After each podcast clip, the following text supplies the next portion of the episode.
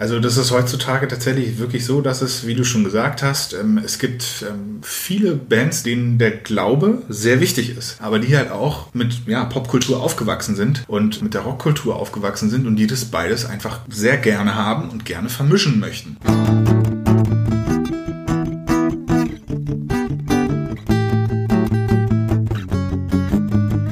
Erzähl mir von deinem Glauben. Ein persönlicher Podcast.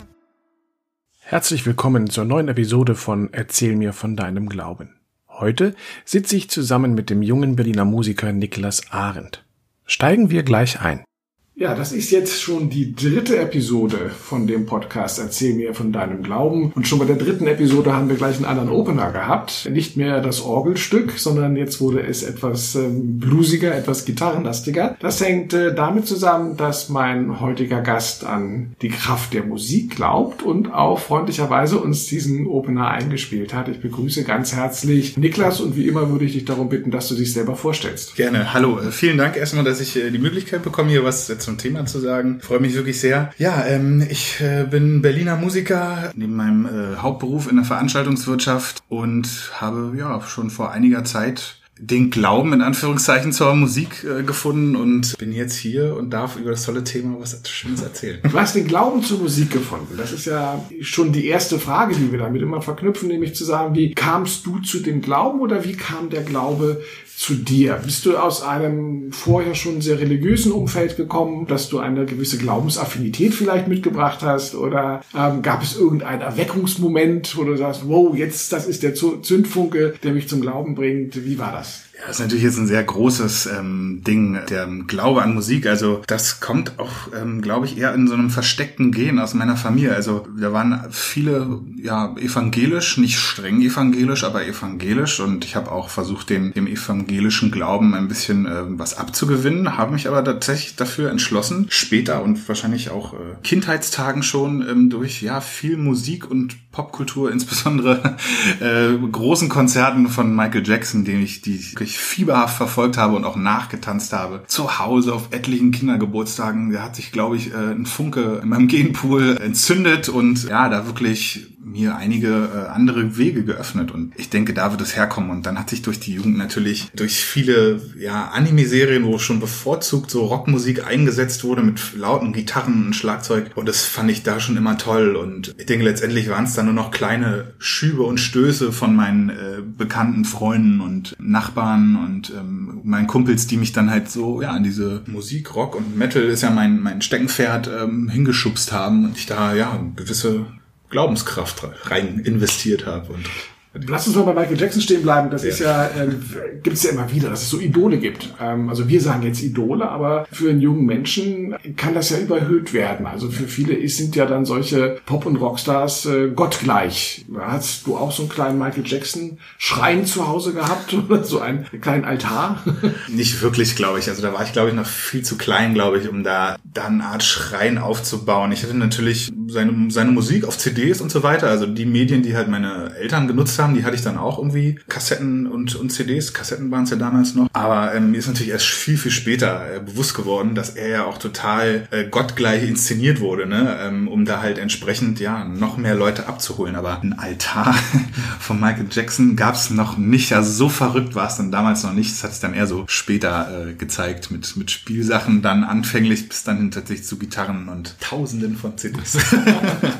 der Glaube an die, an die Musik, an die Kraft der Musik, was ist denn für dich an spiritueller Kraft in Musik vorhanden? Oder was ist das, wo du sagst, das ist etwas, woran ich glauben kann? Etwas, was ich nicht nur, äh, nicht nur konsumiere, wie das vielleicht viele machen, indem sie einfach sagen, ich höre mir Musik an, sondern du gehst ja einen Schritt weiter und sagst, nee, da ist eine ganz starke spirituelle Kraft mit drin. Ja, also für mich ist das speziell, also der, der Peak, der, der Höhepunkt von allem ist tatsächlich, ähm, ja, auf, aufs Konzerte gehen für mich. Also das ist, das, das kann man, finde ich, ein bisschen mit dem Gottesdienst äh, christlichen Glauben äh, gleichsetzen. Das ist ähnlich ähnlich. Es gibt viele Parallelen jedenfalls. Also man hat die Bands oder die Musiker, die Künstler auf der Bühne, die einem äh, die Musik vorspielen und man singt ja mit. In der Kirche werden Lieder gesungen. Ähm, es gibt bei Konzerten die Merch-Verkäufe. Manche Kirchen haben auch dort irgendwelche Postkarten oder äh, Andenken, ja, Souvenirs der Gemeinde. Und ähm, das ist für mich immer ein Ort, ein gewisser Raum, ein spiritueller Raum, wo ich halt wirklich alles vergesse und mich tatsächlich dem teilweise sehr ekstatisch äh, auch hingebe und da gibt's halt dann verschiedene Unterstufen noch. Ne? Ich höre dann natürlich halt viel Musik, ich lerne die Texte auswendig. Ne? Viele Leute, die in die Kirche gehen, können ja auch, brauchen ja nicht mal das Gesangsbuch, sondern wissen, wie die Melodien der Stücke sind, wie die Textzeilen äh, zu betonen sind. Und äh, da gibt's verschiedene Schritte. Also es ist halt nicht nur ein großes Hobby von mir, die Musik, sondern es ist für mich schon sehr, sehr wichtig, ein sehr wichtiger und großer Teil. Also das auf Konzerte gehen und halt das alles zelebrieren. Natürlich ist es eine recht moderne Form, ne? man trifft Leute, man, man kann sie unterhalten, ähm, man nimmt ein Kalt Getränk, ah, das sind halt so alles Sachen, die, ja, ja, für mich, ja, eine Gemeinde bilden, ja. Das ist die Fangemeinde. Ja, ja genau. Das heißt, das Wort ja eigentlich schon, schon mit drin. Aber hat die Musik für dich ähm, darüber hinaus, dass man jetzt eine Gemeinde, eine Gemeinschaft hat und das äh, auch etwas äh, Sinnstiftendes gibt, auch noch einen, einen darüber hinausgehenden Wert, also etwas, einen, einen universellen Wert? Also, ich glaube, man sucht einfach generell immer mal Leute, mit denen halt, mit denen man einfach gleich ist, ein gewisses Gleichnis. Ich glaube, das ist tatsächlich wirklich einfach dieses Community-Dasein. Man kann halt auch oft seinen persönlichen Problem dort abladen. Und ich weiß nicht, einen universalen Wert. Also ich würde halt denken, dass es auch eher, ja, einfach auch, auch ein Loslassen des Alltags ist eine gute Form, ähm, den Glauben in Anführungszeichen zu praktizieren, aber halt auch persönliche Sachen ähm, loszulassen oder zu verarbeiten sogar. Also es hilft ja vielleicht, ist ja vielleicht so ein kleines psychologisches Tool für manche und für mich manchmal auch, da gewisse Sachen einfach zu verarbeiten. Man geht einfach wie viel befreiter daraus, was ja auch ein klassischer Gottesdienst zum Beispiel tun sollte oder hofft zu tun für Leute. Und ähm, für mich ist es eher tatsächlich da einfach mal abzuschalten. Das ist für mich so mein universeller Grund, würde ich sagen. Also die Mischung aus, aus den Texten, die da ist, wo man sagt, genau. ziehe ich mir einen Satz raus, äh, der mich bewegt oder der, der mich auch vielleicht mal über schwere Momenten hinweg tragen kann oder eben auch bei schweren Momenten genau. ähm, einen, einen Erinnerungsanker gibt, ähnliches. Und die verbinden, das universell Verbindende im Grunde genommen. Ja, auf, ja, auf T-Shirts gedruckt und alles. Musik ne? ist die Sprache, die überall gesprochen wird, dann letztendlich. Und nicht jeder, der ja sich mit Musik identifiziert oder sagt, das hat für mich eine größere Bedeutung, wird ja auch selbst zum Musiker. Das heißt, äh, du bist ja auch hier vom einfachen Gemeindemitglied ähm, zum Praktizierenden geworden, ja. weil eben, du hast ja jetzt die Musik eingespielt, du machst ja auch Musik. Äh, zelebrierst du da deinen persönlichen Gottesdienst? Das ist eine gute Frage. Ähm, tatsächlich ist es da, glaube ich, bevorzugt mehr Hobby und ein, da rückt es, glaube ich, ein teilweise ein bisschen mehr in den Hintergrund. Obwohl man natürlich auch sagen muss, dass ich natürlich dann, wenn man gewisse Sachen auch schreibt oder sich ausdenkt, frag ich mich natürlich auch mal genau, wie wirkt es, ne? Wie möchte ich ankommen oder setze ich jetzt doch aktuell, äh, aktuell ziehe ich da vielleicht doch ein bisschen mehr Gitarre rein, mache ich die Kick vom Schlagzeug da lauter, könnte hier noch ein Chor singen oder so. Also man macht sich ja schon auch Gedanken eher im theoretischen, ne? also wie wirkt es tatsächlich doch äh, auf die Leute. Aber äh, es ist es ist unterbewusst, aber es ist nicht nicht, dass man äh, sitzt und sich wirklich wirklich denkt, okay, also ich muss jetzt hier gewisse äh, Ansichten, die ich vertrete, irgendwie unbedingt einhalten. Also ich lasse mir da immer sehr freien Lauf und lasse das einfach alles so raus, wie es dann halt kommt. Und ähm, ja, das ist eigentlich auch immer mein, meine Basis. Ne? Also ich will mir, wenn ich ein neues Stück schreibe, immer, immer den Freiraum lassen, wie es dann wird und machen erst vorher Gedanken, wie es wird. Du hast gesagt, du bist ja so ein bisschen im, im rockigen Bereich unterwegs. Genau man, man kennt das vielleicht. Es gibt ja äh, so zwei Seiten einer Medaille. Die eine Medaille ist ja, dass gerade im, im Rockbereich ähm, viele Kirchenvertreter gesagt haben, das ist keine gute Musik, das ist Musik des Teufels oder es wird auch sehr viel Satanismus da betrieben. Auf der anderen Seite gibt es aber, glaube ich, keine Musikrichtung, die nicht auch christlich unterwegs ist. Also es gibt äh, christlichen Hip-Hop und Rap, es gibt äh, natürlich äh, christlichen Rock, es gibt christliche Hausmusik, äh, also im Soul sowieso natürlich. Wie erklärst du dir diesen Spannungsbogen, das äh,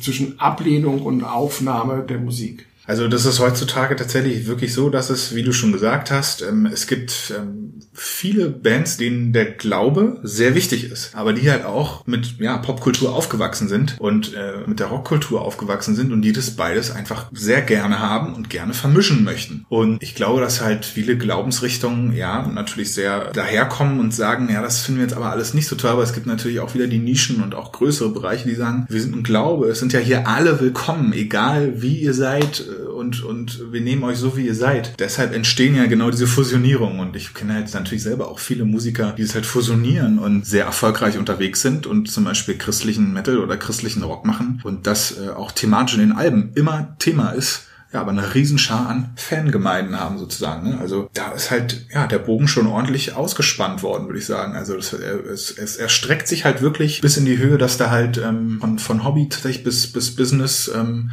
richtig schon, äh, was, was dahinter ist. Also der Bogen ist recht groß gespannt, würde ich sagen. Thema Glaubenskrise. Warst du denn schon mal in Gefahr, den Glauben an die Musik zu verlieren und zu sagen, das, was ich mache, spiegelt sich nicht mehr in dem wieder, was äh, vielleicht gehört werden will? Bist du noch so euphorisch, wie du vielleicht als Jugendlicher daran gegangen bist? Oder hat sein Glaube sich etwas abgeklärt in der Zwischenzeit? Ja, das muss man jetzt, glaube ich, mal in zwei Teile teilen. Also früher als kleiner äh, Junge wollte man natürlich groß werden, auf große Bühnen gehen und ähm, ja, das Ganze da vor Scharen von Leuten aufführen. Und ich habe ja schon eingangs gesagt, dass ich aus der Veranstaltungswirtschaft komme. Ich kenne natürlich jetzt die Kehrtwende der Medaille sozusagen. Also ich Kehrseite. Ich, ich weiß halt, was auch dahinter steckt für Arbeit. Das ist tatsächlich viel, viel Arbeit und man muss halt einfach wissen, ob man das möchte oder nicht. Und ich bin eigentlich ganz froh, dass, dass ich das alles in diesem kleinen, eher kleineren Bereich machen kann. Also auf kleinere Konzerte mit mehreren hundert Leuten gehen kann. Das ist für mich so die Gemeinde, in der ich mich tatsächlich dann mal wohl am wohlsten fühle. Und ja, die, die andere Seite ist natürlich so ein bisschen noch eine gewisse moralische Seite, also eine Krise Krise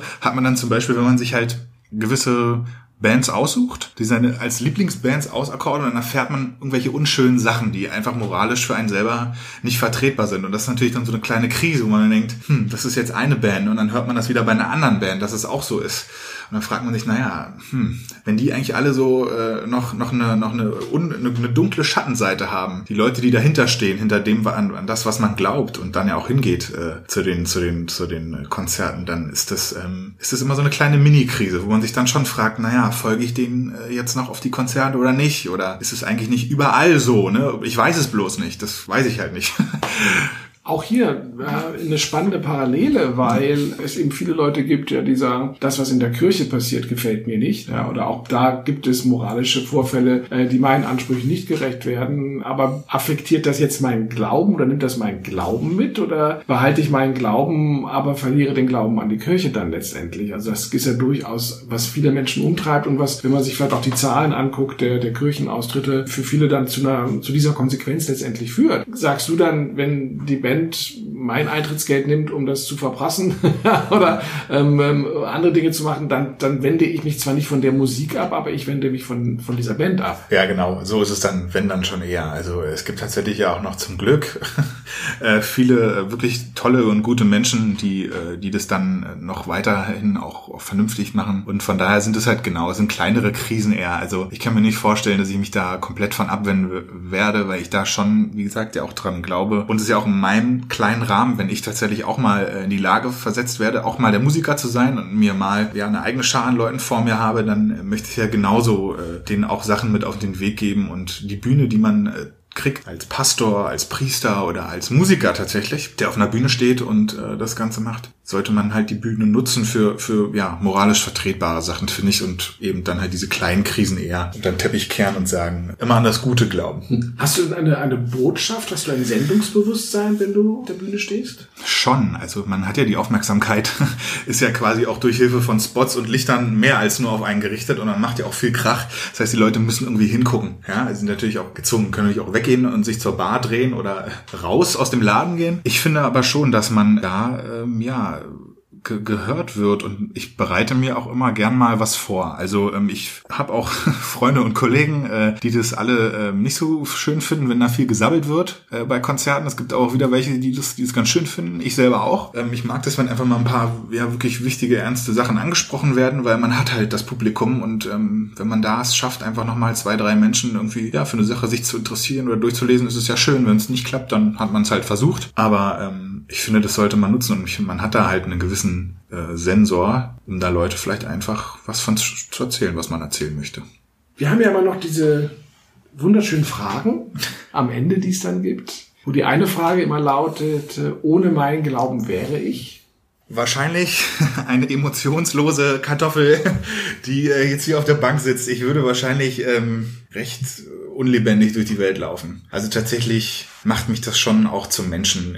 Ich würde jetzt nicht sagen zu 100 Prozent, aber zu einem sehr großen Teil schon. Also da ist die, die Musik, der Glaube an die Musik schon, schon recht groß. Zweite Frage, ja. oder zweite Aussage, mein Glaube macht mich? Ich glaube, er macht mich auf jeden Fall sehr offen. Die ganze, äh, der ganze Apparat, der da dranhängt, Da habe ich mir auch ähm, speziell eine Nische gesucht, die ja sehr weltoffen ist und das ist nicht nur äh, ja ein Wert, der dort vertreten wird, sondern den habe ich auch einfach in meine Persönlichkeit eingeflochten. Also das macht mich, würde ich behaupten, sehr weltoffen. Also ich bin vielen verschiedenen Kulturen und Glaubensrichtungen einfach offen, weltoffen und das finde ich ganz schön und weil die Musik wieder das verbindende Glied oder Element dann sein kann in, in solchen Fällen. Genau. Niklas, herzlichen Dank. Vielen, vielen Dank ebenso. Für diese Einsichten. Und zum Abschluss gibt es heute auch nochmal eine zweite Bearbeitung, weil es gibt eine kleinere, die wir am Anfang gehört haben, eine größere, die wir jetzt am Ende hören. Und äh, auch da nimmst du das Thema nochmal auf, um die spirituelle Kraft der Musik vielleicht mit zu transportieren. Und das war es auch schon wieder für heute. In zwei Wochen wird uns dann der Jesuit Pater Manfred Hösel davon erzählen, wie er sich quasi in den Glauben geschmuggelt hat. Feedback ist wie immer herzlich willkommen unter von deinem Glauben at googlemail.com. Vielen Dank fürs Zuhören und bis zum nächsten Mal, wenn es wieder heißt Erzähl mir von deinem Glauben. Ein persönlicher Podcast.